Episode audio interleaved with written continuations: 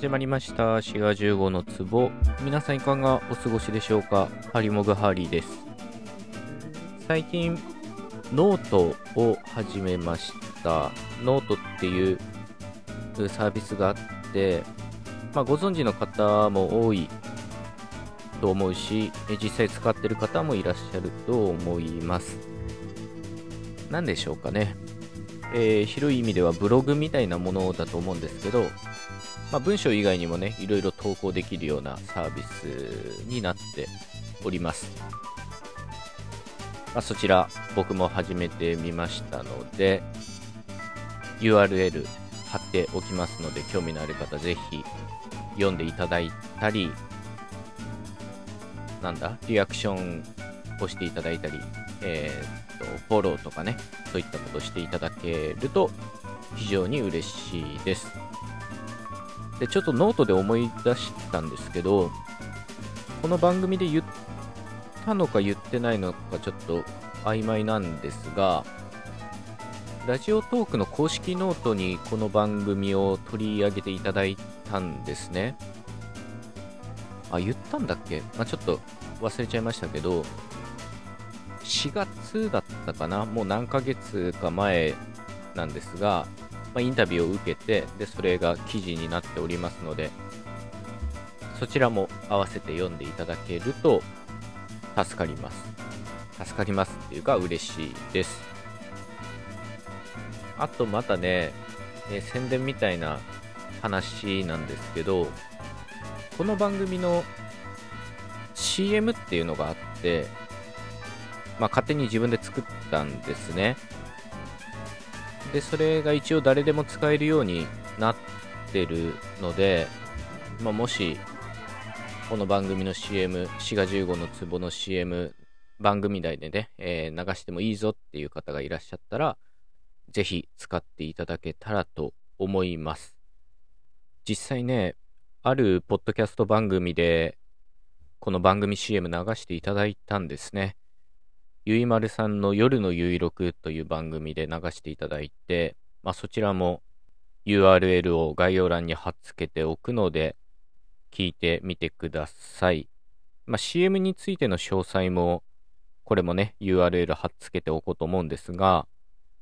番組持ってる方だったらね、ぜひ自分で CM 作って、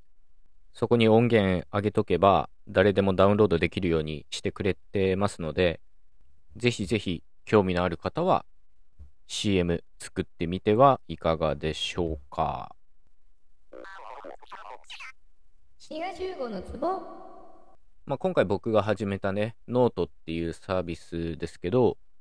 ノートっていうのは、まあ、もともと存在する単語ですよね。まあ、ただ、日本語で言うノートっていうのと、英語のノートっていうのはちょっと意味合いが違って、まあ、日本語のノートは英語だとノートブックに当たるようなもので、英語だと、まあ、メモ書きとかね、注釈とか、あとは音符とかいう意味もあったりしますけど、まあ、いずれにせよ、もともと普通名詞なわけですよね。で、その普通名詞が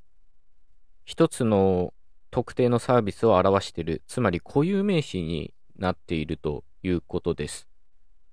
この普通名詞と固有名詞の垣根っていうのは、まあ、よくわかんないこともあるんですよね。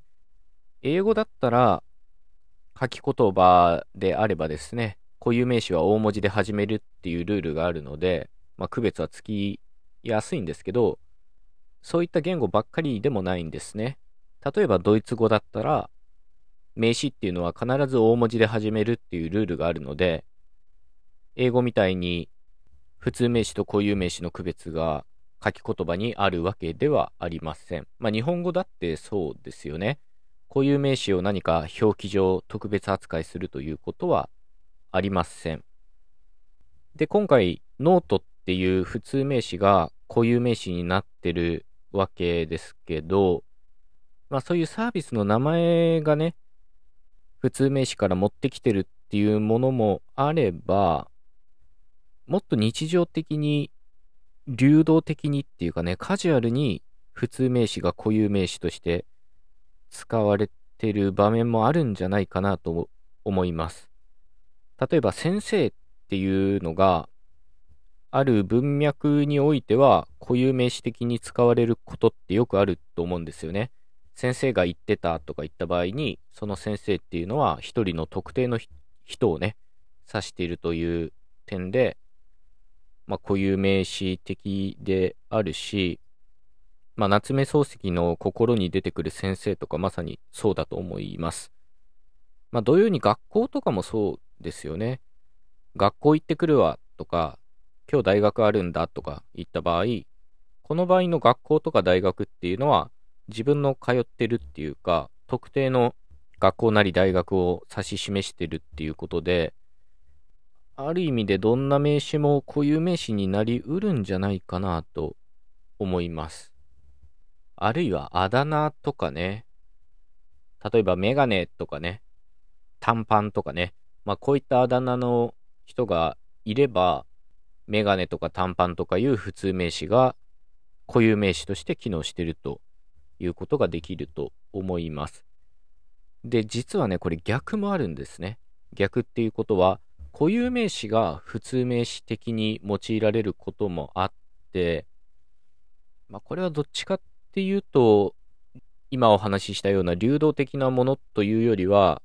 歴史的な産物っていうか、日常生活で使っている普通名詞と思われているものが、実は固有名詞に由来しているというものです。こういうのを直屋とか言ったりします。えー、直屋っていうのは、名前の名に祖先の祖で直屋と言うんですけど、まあ、英語だとエポニムと言います。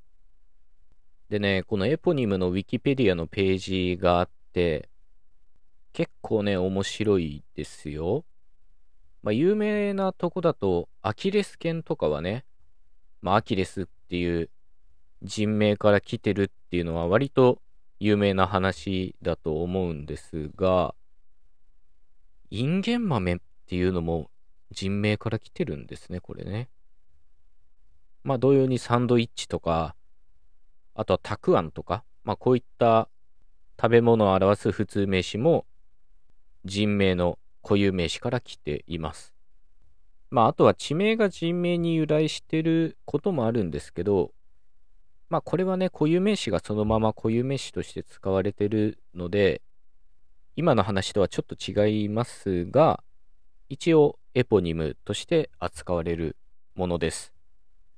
まあ、ガチれば皆さんの名前もね、普通名詞となる日が来るかもしれません。